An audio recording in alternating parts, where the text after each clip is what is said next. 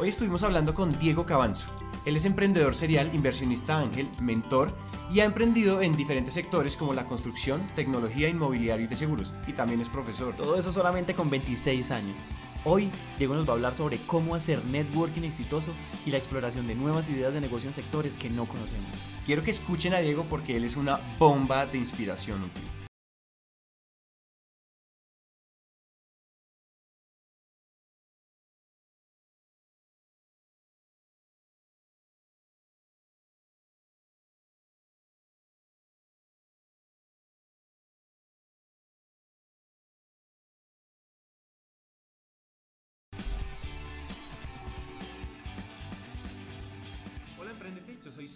Cortés y hoy estamos con Diego Cabanzo. Diego, ¿cómo estás? Muy bien, muchísimas gracias por invitarme, Santiago. No, no, el placer es nuestro de que hayas aceptado la invitación. Queremos comenzar eh, introduciéndote a la audiencia, entonces queremos que les cuentes un poquito quién eres, qué estás haciendo y darles un poquito de, de tu vida personal. Cuéntales Listo. algo. Perfecto, entonces les cuento, mi nombre es Diego Cabanzo, yo soy emprendedor desde el 2008, pues me considero emprendedor desde que básicamente iniciamos la primera empresa. Hoy en día somos un grupo familiar empresarial, somos tres hermanos, tenemos una trayectoria un poquito antes de, esos, de estos ocho años que ya llevamos emprendiendo, que es lo que viene por parte de mi padre, que es empresario desde hace 50 años. Eh, actualmente tenemos la constructora, que se llama OTAC, construimos en todo Colombia, llevamos ya 45 años, esta fue la empresa fundada por mi padre, hoy en día es manejada por uno de mis hermanos y estamos muy dedicados a todo el sector petrolero. Entonces es una empresa, eh, digamos que ya pasó por los malos momentos y los, y los, duros momentos, ya estamos, digamos, más consolidados en el mercado. Tenemos también Kafka Seguros, que es en la, en la empresa que actualmente me encuentro, digamos, metido al 100%. Y en el 2008 constituimos una empresa que se llamaba IKG, IKG Investments, eh, la constituimos en, en Estados Unidos, digamos, debido a la crisis, en donde se desarrolló un modelo de negocio financiero en donde digamos que se analizaba de manera financiera y de manera digamos objetiva las propiedades entonces eh, se logró invertir muy buena plata, se tuvo muy buena rentabilidad y el año pasado se nos presentó una oferta bastante importante en Estados Unidos y terminamos saliendo, entonces ese es uno de los, nuestros primeros éxitos eh, interesantes que tenemos hoy en día.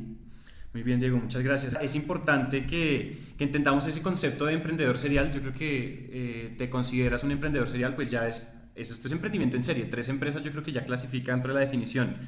Usualmente los emprendedores siempre tienen alguna experiencia temprana, ya sea en el colegio, ya sea en la universidad, en algún momento siempre se dio como las primeras luces de emprendimiento.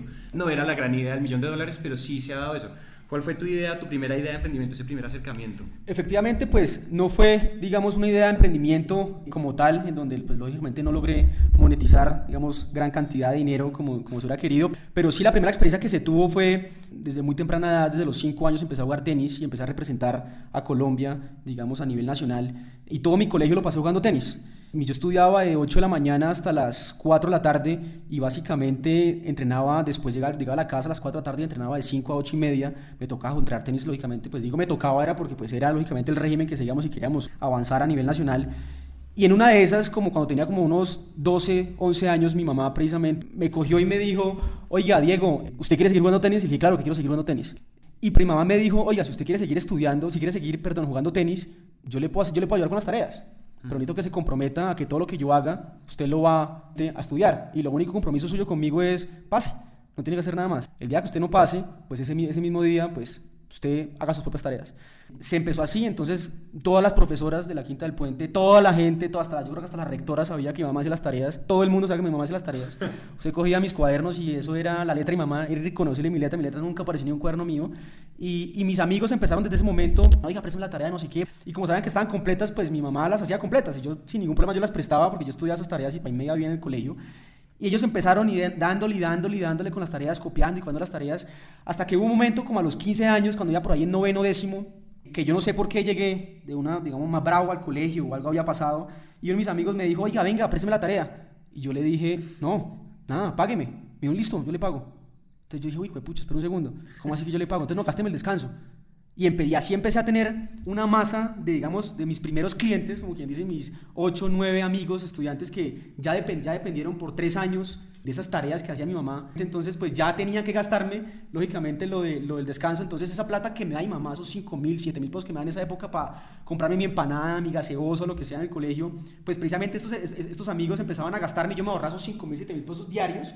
Entonces empezaba a tener un ingreso de 50 mil, 40 mil, 60 mil pesos más o menos semanales. Y eso digamos que con orgullo le digo a mi mamá gracias por hacerme todas las tareas. Y, pues digamos que precisamente eh, a, la, a, la, respuesta, Santiago, es ahí conocí lo, lo que era emprendimiento. Entonces digamos ahí empecé a entender lo que precisamente se denomina en Estados Unidos, digamos, ese modelo freemium como tal que es, oiga, doy de algo gratis por un tiempo y luego cobre cuando ya la gente lo, sea necesario. Y yo creo que son los modelos más utilizados hoy en día, precisamente pues en Estados Unidos, los más se utilizan. Entonces ahí fue como mis primeros toques con emprendimiento. Obvio, nunca pasó a ser una empresa eh, real como tal. Digamos que hasta ahora entiendo qué fue lo que yo hice en ese momento, que realmente sí era un tema de emprendimiento como tal.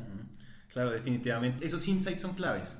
O sea, por más que no se haya constituido la empresa, por más que no haya sido, no hayamos sacado logo, ni se haya constituido pues en Cámara de Comercio, por decirlo exageradamente, esos insights son, son claves. Clientes satisfechos, proveedores satisfechos y ser un intermediario de un servicio de calidad. ¿Mm? O sea, esas son cosas que desde vender gomitas hasta sacar una aplicación en el mercado mundial, o sea, desde Uber hasta Diego lo entendieron. Ahora pasemos al presente del emprendimiento. Con Kafka Seguros, ¿cómo fue ese proceso de ideación? ¿Ustedes cómo se dieron cuenta que ahí había una, una, mancha en el mercado, una oportunidad? Porque usualmente el proceso de ideación es uno de los obstáculos para los entrepreneurs o esas personas que todavía no han mm. dado el salto. Listo. Nosotros tenemos una filosofía y es, nosotros empezamos una empresa siguiendo básicamente dos criterios. El primero, y el más importante, es que nos deje utilidad. Si un proyecto no nos deja utilidad, no vamos a empezar nada. Y eso digamos que si lo, soportan los números, no somos muy financieros, y si los números lo soportan, vamos a arrancar. Y la segunda aspecto importante es dejar una huella, de hecho, generar un impacto en algún sector. Y digamos que hablando específicamente de Kafka Seguro, se encontró una falencia en el mercado, en el, sentido en que hoy en día las agencias de seguro son vistas como el enemigo del cliente. Y cuando una, una persona que es agente de seguro o es una agencia de seguros, es un corredor, es un intermediario de seguros, realmente el único servicio que se presta o por, por la razón por la cual es intermediario es porque tiene que dar un servicio al cliente. Y lo que empezamos a ver, siendo nosotros partiendo de una perspectiva de clientes, tanto siendo clientes con OTAC, siendo clientes personales con mi automóvil, con de otros intermediarios, cuando uno se siniestraba o se estrellaba con el tema, nunca le contestaba a uno. ¿Quién entonces a quién le pedía ayuda? Entonces llamar a la aseguradora era, era un problema tremendo porque la aseguradora, digamos que pues, es más difícil contestar, es un call center ajeno a ellos, entonces mientras lo radica, entonces se demora uno, el proceso es, hoy en día solamente en automóvil hablando, el 30, solamente el 35% del parque automotor que circula en Colombia está asegurado. Entonces precisamente a nadie le interesa asegurarse. Vimos que, ese, que esa falta de interés precisamente porque nos veían a los intermediarios en ese momento como un enemigo, como una persona que no colabora. Entonces quisimos ingresar en ese mercado decir vamos a cambiar esto, vamos a cambiarlo a través del uso de la tecnología, vamos a traerlo a través de una cosa que queremos que sea el servicio al cliente. Y hoy en día nuestra compañía se enfoca en educación.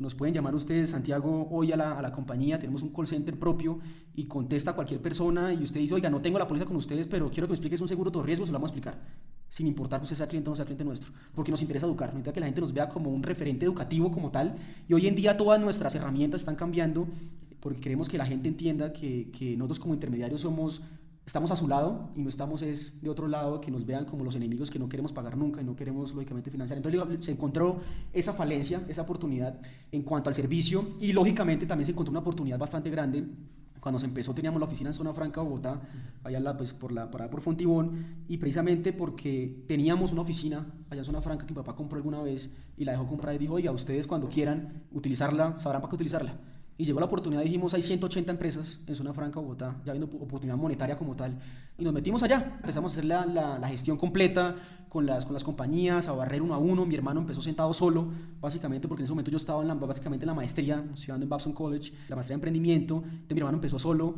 y empezó a vender solo, con la base de datos, llamar solo, hacerle solo, y pues ya hoy en día somos 25 personas en la compañía y pues seguimos creciendo. Así es. 25, bueno, ha avanzado bastante. Es importante resaltar cómo Diego se dio cuenta y los hermanos también, pues este grupo empresarial, con a, partir de esos dos criterios también entender que observar el mercado fue clave y observar que había, había manchas en mercados que uno diría, bueno, esos son mercados tradicionales. Mm. Sin embargo, en los mercados tradicionales hay mucho por innovar. ¿Algún consejo que le quieras dejar a la audiencia? Digamos, que, que, eso que comenta Santiago precisamente es algo importante. Muchas, muchas veces la gente cree y la gente dice, oiga, si yo no tengo experiencia en un sector, yo no puedo emprender en ese sector. Eso es completamente falso porque finalmente uno es cliente de todos los sectores. Y así nosotros empezamos un negocio de seguros sin tener ni idea de qué era una póliza de todo riesgo. No teníamos ni idea de qué era un seguro. Así como hoy en día mucha la gente la audiencia no puede tener ni idea que es un, que es un seguro, así empezamos nosotros. Con los consejos es, no necesariamente uno tiene que emprender en un sector que uno ya tenga experiencia. Uno puede emprender como cliente, encontrando algún bache o algún, o algún error en algún sector, eh, son, son, digamos, son mercados en los cuales se pueden se puede uno meter y realmente cambiar el sector. Digamos que siempre lo he dicho y unas cosas que siempre pienso es que cualquier sector en donde exista un intermediario, siempre es un sector dispuesto a romperse. Acabar con el intermediario. De acuerdo, acabar con, acabar con nosotros mismos. acabar con nosotros mismos. Quiero dar una vuelta aquí un poco y es pensar en todo este viaje de emprendimiento que has tenido.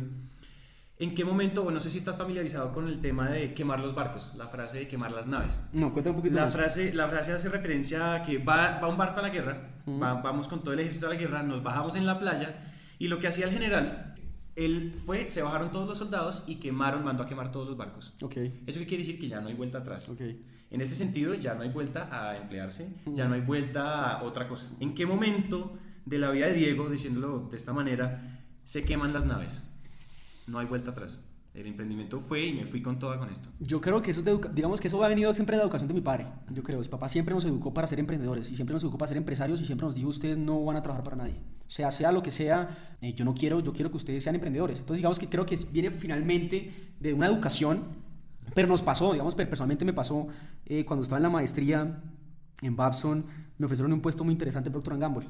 Ah, cuando uno se gradúa, y pues sobre todo en Babson, van, van, van las, las, las empresas a hacer, digamos, headhunting como tal, y empiezan a, a, intentar acoger como los mejores según sus sectores. Y me pasaron una propuesta bastante interesante en Procter Gamble, y, fue una, y yo me senté con mi padre. Ya teníamos, ya había arrancado esta Kafka Seguros, ya teníamos las todas las empresas funcionando, pero era muy buena económicamente y muy buena oportunidad de conocimiento. Iba a ser gerente de junior, que era, creo el título, gerente junior en Panamá. Entonces iba a estar básicamente detrás de como el gerente general, entonces aprender básicamente todo, es como un trainee ahí con el man completo. Y hablé con mi padre, mi padre, acasamos a mirar apartamentos en Panamá, fuimos a Panamá, viajamos hasta allá, miré el sector, dije, me gusta, está chévere, está interesante. Y mi padre sí me cogió y me dijo, mire, sea lo que sea que usted quiera hacer, hágalo, pero solamente le pido una cosa y es que no se me acostumbre al salario y no entre en una zona de confort. Siento que usted no pierda esa vena, esa vena de emprendedor que tiene, que no la pierda. Y eso para mí fue decir, oiga, yo cómo me voy a pegar ese retroceso y decir, oiga, emplearme. Entonces dije, no, y tenemos tantas cosas por, por trabajar en, en, Colombia. Y dije, no, nada que hacer, me devolví y, ahí fue. Ahí arrancó lógicamente otra vez, volvió a otra vez a arrancar todo el tema del, del emprendedor como tal. este punto de quiebre usualmente no se da con una oferta laboral de ese calibre, ¿no? sí, no, no se da. No, no se da. gerente junior en Procter Gamble, eh, la decisión era decisión de vida. No es fácil, sí, no es fácil, no es fácil. Ahora pasamos a esta sección que nosotros llamamos el cómo hacer emprendimiento. En esta sección queremos saber Kafka, Otak, IKG y Diego como emprendedor en qué es muy bueno y qué nos puede enseñar ahí. Ahorita que estábamos hablando antes de comenzar la grabación, antes de comenzar la entrevista, me estabas contando que ustedes son muy buenos y sobre todo tú eres muy bueno en el tema de relaciones públicas y que gran parte de tu éxito y del éxito de tus proyectos ha sido por saber relacionarse con las personas. Hablemos de eso este tema de, de, relaciones la gente lo ve como, como normalmente, o los emprendedores lo vemos como, pues sí, es necesario conocer gente, pero, pero a mí una vez, yo cuando estaba más pequeño, antes de pues, la universidad empezando, antes de meternos en todas esas empresas y empezar a ser emprendedor como tal, eh, yo, yo admiraba mucho a Richard Branson y, y, es una persona, yo creo que es el emprendedor en serie más grande que existe hoy en día, y él, una de las personas que decía, oiga, yo la verdad no sé nada de toda esta vaina. Entonces le preguntaban, ¿cómo hace usted? Y él decía, yo me valgo las relaciones. Entonces ese, ese, concepto de ahí empezó, empezó, a, empezó a darnos, darnos, digamos, a los tres muchas vueltas en la cabeza y, y siempre hemos sido de los, de, los, de los fanáticos o aficionados de que, de que hay que hacer relaciones. Hay que hacer relaciones no con interés, sino hay que hacer relaciones abiertamente. Entonces, como quien dice, hay que ser un conector. Entonces hay, hay uno de los libros que, que me leí que se llama Networking Like a Pro, ¿sí? y otro que se llama Nunca Coma Solo, recomendadísimo para, para todos ustedes, y habla precisamente de las relaciones. Conocer a alguien y abrir relación es fácil pero mantenerla es difícil. Entonces yo lo conozco, yo lo conozco usted hoy, hoy, hoy, lo conocí en la entrevista, pero yo como mantengo una relación con usted, yo a qué hora le escribo, cuándo le escribo, cuándo me reúno si no hay ningún interés entre nosotros dos de hacer negocios. Entonces habla de todo este tema y habla, y, y habla precisamente y se enfoca mucho en que toquemos puertas y abramos puertas, que algún día alguna de esas puertas sonará. Y nosotros muchos de los negocios que hemos cerrado ha sido precisamente por las oportunidades. De esa gente que hemos conocido y que le hemos brindado en algún momento apoyo, apoyo en todos miles de sentidos. Entonces nosotros conocemos a alguien o hacemos una relación y nos sentamos, tenemos charlas, especulamos sobre negocios, así nunca se llega a nada, pero la relación va andando y va caminando. Y somos conectores, conectamos gente, le decimos, oiga, le, le, presento a tal persona que de pronto yo no le puedo ayudar en este momento, pero esa persona sí le puedo ayudar en este momento, o esa persona conozco a este emprendedor que precisamente tiene los mismos enfoque que usted. Entonces digamos que ese tema de relaciones no es fácil, no es fácil como suena la palabra, dice hacer relaciones, ah, pues tan fácil, la amiguero del colegio, entonces va a ser el mejor emprendedor. Pero no, digamos que no es tan fácil porque una cosa es abrir o hacer relaciones de tomar y otra cosa es relaciones de negocios. Y las relaciones de negocios son bastante, digamos, delicadas en ese sentido. Cuando la gente ve el interés en uno, el interés, digamos, ya monetario, que yo me reúno con usted solamente para hacer negocios o porque me interesa que usted me dé algo para mi compañía, ahí la relación fracasa. Nosotros procuramos cuando conocemos o cuando yo conozco precisamente yo, hablando ya, digamos, eh, personalmente, cuando voy a eventos y conozco una persona que yo quiero conocer, que tengo en mi lista de gentes que necesito conocer porque algún día me va a servir para algo, procuro hablar muy poco de mí o procuro hablar muy poco de las empresas que tenemos. No me gusta ni hablar de más, ni hablar de, otras cosas diferentes, me gusta es escuchar. Cuando la gente siente escuchada, es la gente que siente valiosa para la persona. Cuando usted quiera conocer a alguien y usted quiera hablar con alguien, así sea Steve Jobs, escriban una carta, mándele, escriban en Facebook, escriban en LinkedIn. LinkedIn es una herramienta muy poderosa hoy en día para conectar gente. Y eso fue lo que hicimos nosotros. Nosotros cuando yo apenas llegué a Colombia en el 2010, yo me senté y hice una lista de las personas que hoy en día manejan emprendimiento en Colombia. Desde, desde todas las aceleradoras, todos los, las entes gubernamentales, la lista de la gente que manejaba, y dije, tengo que conocer a esta gente.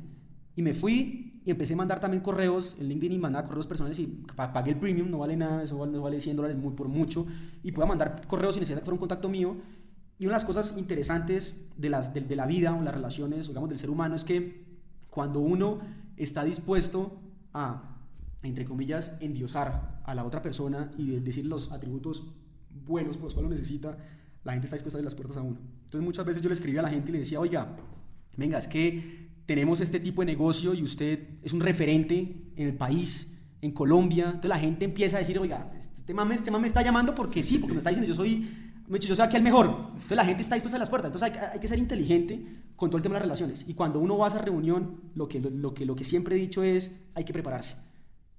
Cualquiera a donde vaya uno, donde se siente uno, uno tiene que prepararse. Sea para lo que sea, sea dando una clase o a los estudiantes, sea hablando con cualquier persona, con cualquier emprendedor, hablando de negocios. Por más de que uno tenga el negocio en la cabeza, todas las audiencias son diferentes. La persona es diferente, la persona quiere escuchar lo que le interesa a él. Entonces hay que ser inteligente en ese sentido y sentarse y hablar lo que, lo que le interesa a ustedes o lo que le interesa precisamente a esa persona que estoy relacionando. Darle contactos, darle cosas, de ser, ser un conector, empezar a conectar gente, a conectar cosas, porque ahí es cuando él va a empezar a no, no, no ver necesidad de que yo lo busque a él, sino él va a empezar a buscarme a mí. Oiga, Diego, venga, cuando almorzamos? Porque me ve como un, una persona, una relación muy valiosa para él. ¿Le puedes contar a nuestra audiencia qué libros han sido clave para ti? Ya mencionaste dos, ¿qué libros han sido clave para construir estas habilidades que tienes? Todo el tema de relación pública. Digamos que los, dos libros que se me vienen a la mente ahorita, que es Networking Like a Pro, no sé bien eh, cuál es el, no me acuerdo cuál es el, el, autor, y Nunca Coma Solo. Nunca Coma Solo. Son muy buenos libros, recomendadísimos, y les da de verdad un giro a las relaciones. De acuerdo yo, no soy, yo no soy de los partidarios de las recetas, ni las plantillas, ni los templates para hacer cosas. Sin embargo, ¿hay, alguna, hay, alguna, hay algún como paso a paso que uno pueda seguir cuando va a entablar nuevas relaciones de negocios? El paso a paso, digamos que lo, lo, que, lo, que, lo que siempre he dicho, digamos, hacer negocios para mí se convirtió básicamente en un arte, en un arte de preparación. Que le digo, o sea, no hay un template, no hay, no, no hay un paso a paso. Lo que sí les digo es que ustedes, si van a ir a algún evento, hay que enfocarse en esa preparación o en ese pre, y es decir, yo necesito analizar quién está ya en ese evento, o quién va a ir a ese evento, o quién va a ser speaker en ese evento, que me pueda dar algo, o que me pueda interesar a mí para un futuro, o que sea interesante no solo porque es X persona o X referente en, en la materia. Ok, hay un tema, en ese tema ya hablando de conversación propiamente, a los emprendedores al comienzo en ese tipo de eventos de networking se nos complica algo y es usualmente lo más bobo, y es romper el hielo con las personas. Consejos sobre eso. Me pasó, ¿no? Me pasó, o sea, me pasó. Digamos que hoy ya es un poco más fácil, porque hoy cuando me, enfrento, ya voy a algún evento de emprendimiento, voy a algo y, pues ya conozco mucha gente que me introduce a otra gente. Pero digamos que me acuerdo mucho, y eso es una, anécdota, yo apenas llegué a Estados Unidos, digamos que uno de los precisos momentos cuando me vine a Estados Unidos eh, de Babson después de rechazar Procter Gamble, me vengo y, y digo, oiga, en Colombia nosotros estamos muy bien de talento, el emprendimiento tiene que ser visto mucho mejor. Entonces, me voy, llegué yo, llamé, llamé a mi hermano y le dije, encontré un evento, un evento de emprendimiento, y llego y digo, listo, me voy para me voy Medellín. Y llegué y no sabías miré, ya eran, eran por ahí, le pongo yo más de 5.000 personas, no tenía ni idea, ni idea en ese momento, yo digo, ¿qué digo? O sea, ¿con quién hablo? ¿A quién me volteo? ¿Yo a quién busco? ¿A quién esto? Y fue ahí cuando, cuando me di cuenta que la preparación valía la pena. Porque si no llegas a un objetivo, pues pasé el día y mi, eran tres días. Y mi primer día fue nulo. Nulo. Que llamé a mi hermano y le dije, esto está terrible, esto está tremendo. No, no, no, me voy a volver mañana porque no estoy haciendo nada, estoy perdiendo, estoy perdiendo el tiempo. Debería estar trabajando yo allá y haciendo relaciones de lo que necesitamos hacer y no acá haciendo nada. Y ahí fui cuando me con la preparación, te llegué esa noche y dije, no, y abrí el computador y empecé con los speakers de mañana. Y me metí los speakers de mañana, empecé a mirar, mirarlos, mirarlos, y ahí cogí dos, tres speakers, apenas salieron a esta, me las acerqué, ya sabía qué decir, ya sabía todo, y ahí ellos mismos, digamos que por uno, por estar en el ámbito, el metido en este ecosistema de emprendimiento, eh, uno mismo es muy abierto. Entonces uno, yo hoy en día estoy con ustedes y hoy pasó X persona, el presidente y yo por decencia los voy a presentar. Y ahí empiezan a abrirse los diferentes nexos, diferentes contactos, y entonces ya sé que la gente hablando en diferentes cosas, y así fue que empezó, lógicamente, pero ahí fue donde me di cuenta realmente que la preparación era muy importante, porque llegué en seco y no sabía nada. No sabía nada, y yo creo que es lo que pasa a todo el mundo. Mucha gente dice, oiga, me voy para el, para el evento de emprendimiento, ahorita eh, de emprendimiento global en Medellín, y llego allá y, y yo, yo veo a veces voy a eventos de emprendimiento y va gente sentada, sola, con su celular. Digo, pues esta gente vino pues a nada, o sea, o no saque vino, pero, pero no está preparada. Ok, perfecto. Gran takeaway, o sea, la lección grande. Prepárense antes de ir a un evento, prepárense antes de ir a, una, a, una, hablar con un aliado o incluso hablar con un proveedor, hablar con cualquier persona. La preparación es la clave. Para pasar a la siguiente, para pasar a la siguiente, a la siguiente sección que ya es cómo ser emprendedor, ya hablando de, de esas características fundacionales como del ser, de la persona, queremos pasar a una pregunta bien interesante y es, si pudieras volver al pasado justo antes de comenzar tu proyecto de emprendimiento, el gran proyecto, podríamos decir que Kafka en este sentido, y tuvieras cinco minutos para hablar con el Diego del pasado, ¿qué le dirías? Quisiera las cosas más rápido. Más rápido. Fallara más rápido. Que fallara más rápido. Mm. Que fallara sistemáticamente más rápido. Ok, listo. Esa es una buena respuesta. Los errores son clave y de los errores se aprende. Cuéntanos ahora una breve historia. ¿Cuál ha sido el fracaso más memorable y cuál ha sido la, la gran lección que salió de esto? El fracaso más memorable. Pucha, a ver. Más grande. Yo creo que, que, los que fracasos que más pueden haber marcado, yo creo, bueno, tengo digamos que dos, dos no, no, no digamos no el tema como tal de emprendimiento, porque son fracasos que, que de una u otra forma le impactan a uno. Uno fue lógicamente, eh, pues no lo veo, pues ya ahorita no lo veo lógicamente con un fracaso, pero, pero fue el, jugué tenis toda la vida. Eh, entrenaba todos los días y digamos que, que nunca pude ser el número uno del mundo, del mundo no, perdón, a nivel nacional en Colombia. Jamás lo fui.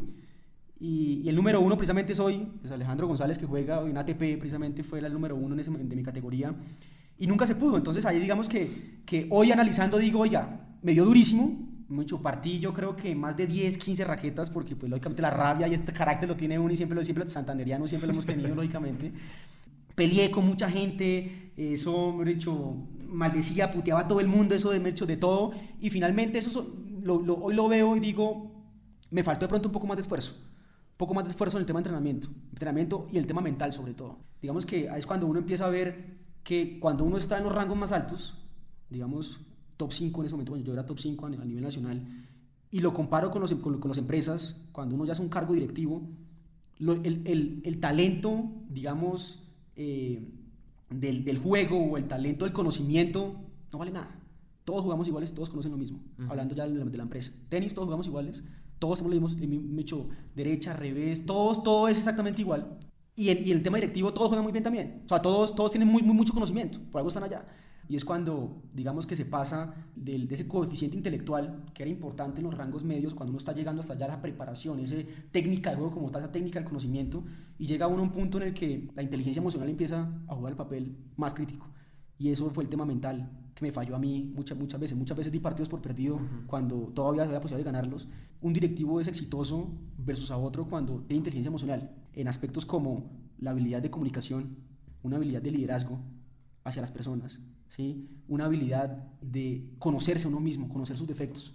Cuando uno se conoce sus defectos y conoce, se conoce a uno como persona, uno es capaz de entender a todo el mundo. Pero entendí la diferencia entre lo que era ser eh, y tener inteligencia emocional.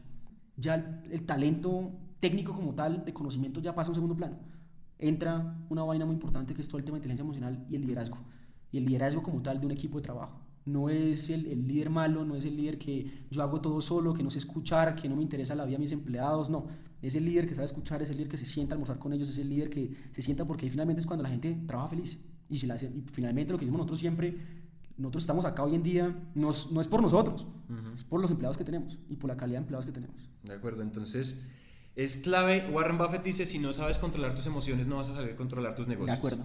Entonces, eso es, en definitiva, en esos, cuando se llegan a estos niveles ya tan altos y cuando ya se llega a un nivel donde este conocimiento se vuelve irrelevante, son esas características del ser y fundacionales que empiezan a jugar un papel, más que cuántos libros me he leído, ¿verdad? De acuerdo.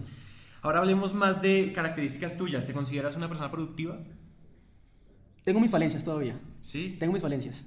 Tienes tus falencias, pero ¿te consideras productivo? Sí, me considero productivo, pero sé que puedo ser más productivo. ¿Hay, alguna, hay, algún, ¿Hay algún tip, alguna clave que te haga productivo a ti?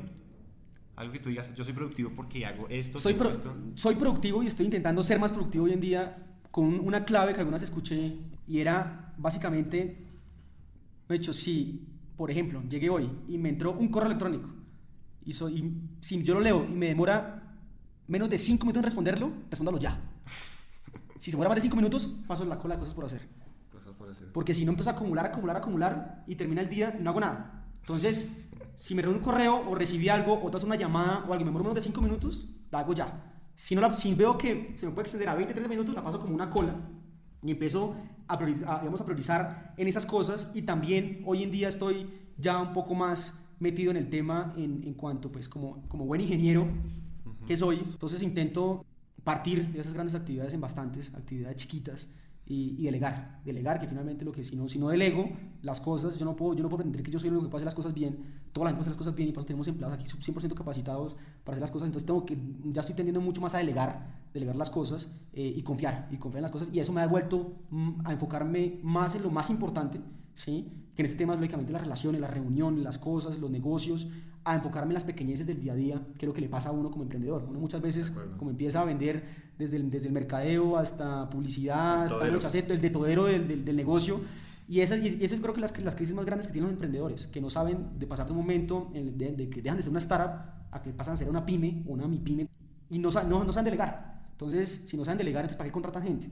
Y no queda tiempo lo más importante, que es enfocarse en las relaciones y construir y crecer ese networking que tiene uno. Claro, y saber, y saber identificar o saber partir y hacer esa diferencia entre qué es importante y qué es urgente. De acuerdo. Porque de acuerdo, o sea, yo lo he vivido, lo he vivido y creo que todos los emprendedores lo han vivido y es quedarse atrapado en esa ola de correos que me van a tomar demasiado, pero cuando vemos la eficiencia de esas horas de trabajo, de esos minutos de trabajo, no es tan alta como otras cosas que sí serían importantes hacer. Ahora cuéntanos un hábito que te hace exitoso. Un hábito que me hace exitoso. Levantarme temprano. ¿Sí? Sí. Madrugador. Madrugo. Y al madrugar tengo más tiempo de hacer, pues por lo menos dedico la primera parte de mi, de mi día a hacer ejercicio, dedico la primera parte de mi día a leer el libro, esos libros que estoy leyendo, que, que siempre la lectura para mí ha sido lo más importante. Y entonces, digamos que si me, si me dejo, si me levanto tarde y me meto en el día a día, termino a las 8, 9 de la noche el día, cansado, llego a la casa a dormir. Entonces prefiero levantarme tipo 5 de la mañana, 5 y media, hago ejercicio una hora, me siento, después leo media hora y me, me vino por la oficina y acá estoy 7 y media, 8 de la mañana estoy aquí en la oficina o en la reunión que tenga que estar. Entonces yo siento que ese hábito, que yo sé que no es fácil, es muy difícil cogerlo, porque sí. pues, digamos, y más aquí en Bogotá con ese frío levantarse es bastante frío. complejo. Yo creo que ha sido un factor que ha cambiado últimamente, digamos, la vida mía en ese sentido. Ahora la pregunta contraria. ¿Qué hábito o qué habilidad, en este, en este caso, usted no tiene, pero se sueña tener? Yo diría que posiblemente me gustaría, bueno, o hábito, no, no, es tanto un hábito, es más yo creo que una característica o una, una como es cualidad, y es la paciencia. la paciencia. Yo no soy muy paciente. Entonces, paciencia en qué sentido? En que no, no me, mejor dicho, el estrés, el manejo del estrés, la paciencia, tengo la habilidad, digamos, de, calmarme rápido, pero ese, pero ese estrés me nubla y me alcanza a nublar por media, 15, 20, 30 minutos, una hora, y pues siempre es tiempo que se pierde. Igual, a ver, yo sí pienso que en muchos sentidos no hay ningún, no hay ninguna, no hay ningún hábito, ninguna habilidad que no podamos cultivar. Y, y, la, y, es, y, es, importante que la audiencia entienda eso. O sea, es trabajar en uno mismo, en el, des, en, el, en el, desarrollo personal. Si uno quiere, dicen que un hábito se convierte en hábito cuando uno lo hace 22 días seguidos. Más de 20, sí. Más de 20 días. días. Sí, sí, sí. Entonces ya sabemos que no es tan complicado no, hacer algo después de 22 días, madrugar después de 22 días es seguidos. Complicado. No, y no hay que hacerlo dramáticamente. Yo, yo no era un madrugador, estoy hablando hace cuatro años atrás, no era un madrugador, pues yo todas mis clases las metía, yo creo que en la tarde para no tener que madrugar precisamente. y, y hay que empezar paulatinamente, hay que empezar a echarse para atrás. Si me a las 7, pues levántese a las 6 y 50. No va a poner de una alarma a las 5 de la mañana, dos horas antes, porque se va a levantar jodido. Levántese 5 minutos, 10 minutos antes, 10 minutos hágalo por 5 días, ya cuando esté bien, páselo 10 minutos atrás, 10 minutos atrás, hasta que vaya gustando la hora que realmente se quiere levantar. Y yo creo que esa levantada es excelente. Y pues cualquier hábito es, es, similar. Hoy en día lo, lo mismo, la, la, paciencia y el estrés están controlados exactamente igual. Apenas me, me, me, estreso, me da algo, tomarme esos 3, 2 minutos, eh, estoy intentando aprender a meditar Sí, digo intentando porque no lo he podido dominar todavía. Yo no sé cuántos lo, lo, han intentado, pero yo lo he intentado y la verdad es complejo porque la cabeza, digamos, le mama gallo a uno y, y, y pensar en diferentes cosas. Entonces, pero, pero son hábitos que se pueden aprender. De acuerdo. Ahora ya nos has entregado mucho contenido y me alegra mucho que, que, que, hayamos entregado ese valor a nuestra audiencia y que oigan este capítulo y en serio saquen esos grandes takeaways y esas grandes lecciones de todo este contenido que nos has dado hasta ahora. Ahora relajémonos un poquito. Ahora pasamos a la, a la sección que se llama la ráfaga. ¿Listo? Aquí hay dos reglas, solo dos reglas. La primera, 5 segundos por respuesta. Ok. Y la segunda, sea 100% sincero. ¿Listo? Listo. Listo. Entonces va a la primera. ¿Qué es lo más loco que ha hecho como emprendedor? Invertir sin pensar. Okay. ¿Qué lo pone incómodo? Que me, que me ponga en una situación de una relación sin haberme preparado. ¿Qué quería hacer cuando niño? El mejor tenista del mundo. ¿Qué libro recomienda? Nunca coma solo. Presa de pollo favorita. Okay, la, la, ¿Cómo se llama eso? ¿La pierna pernil? Cuenta de Twitter favorita. Gary Vaynerchuk, ¿es que se llama él? Gary Vaynerchuk, sí. sí. ¿Qué no puede faltar en su nevera? La fruta. ¿Colchón duro o blandito? Blandito. ¿Qué le falta por hacer en la vida? ¿Qué me falta para hacer en la vida? Escribir un libro. ¿En qué empresa invertiría ya? En la de ustedes, en su podcast. Sí, muchísimas gracias. ¿Vendería su emprendimiento? Claro, ya vendimos uno, ¿por qué no? ¿Quién es su héroe o heroína? Mi padre. ¿Con quién que esté muerto le gustaría tomarse un café? Con Steve Jobs, supongo, en este momento. ¿Tu amigo imaginario? No. ¿Regalo de Navidad que nunca olvida? A cuatrimoto. Una cuatrimoto. Mm. sí, yo tampoco me hubiera olvidado de eso. bueno, esa fue la ráfaga. Déjale un consejo final a nuestra audiencia y cuéntanos cómo te podemos contactar. No soy muy activo, digamos, en el tema en Twitter como tal, pero sí me pueden contactar directamente eh, por mi correo, recibo muchos por el correo y pues lo más, el contacto más directo que tengo es lógicamente por LinkedIn, me aparece como Diego Cabanzo sin ningún problema y ustedes me agregan y yo acepto una cantidad y me mandan muchas propuestas todos los días y pues ahí es el contacto más directo que puedo tener. Perfecto. Diego, muchísimas gracias por esta entrevista y desde hoy oficialmente haces parte de la comunidad emprendedora. Muchísimas, muchísimas gracias por la invitación. Gracias. Hasta aquí llega esta historia y nos encanta que hayan llegado hasta el final, porque una persona comprometida con su éxito es una persona comprometida con su educación. Emprendete es una comunidad donde nunca dejamos de aprender y este tiempo que acaban de invertir es un paso más para que su educación se convierta en un hábito. Y recuerden que de cada mil personas que nos escriben nos tomamos un café o hacemos una llamada con por lo menos 100 de ellas, así que dejen la pena y escríbanos por WhatsApp.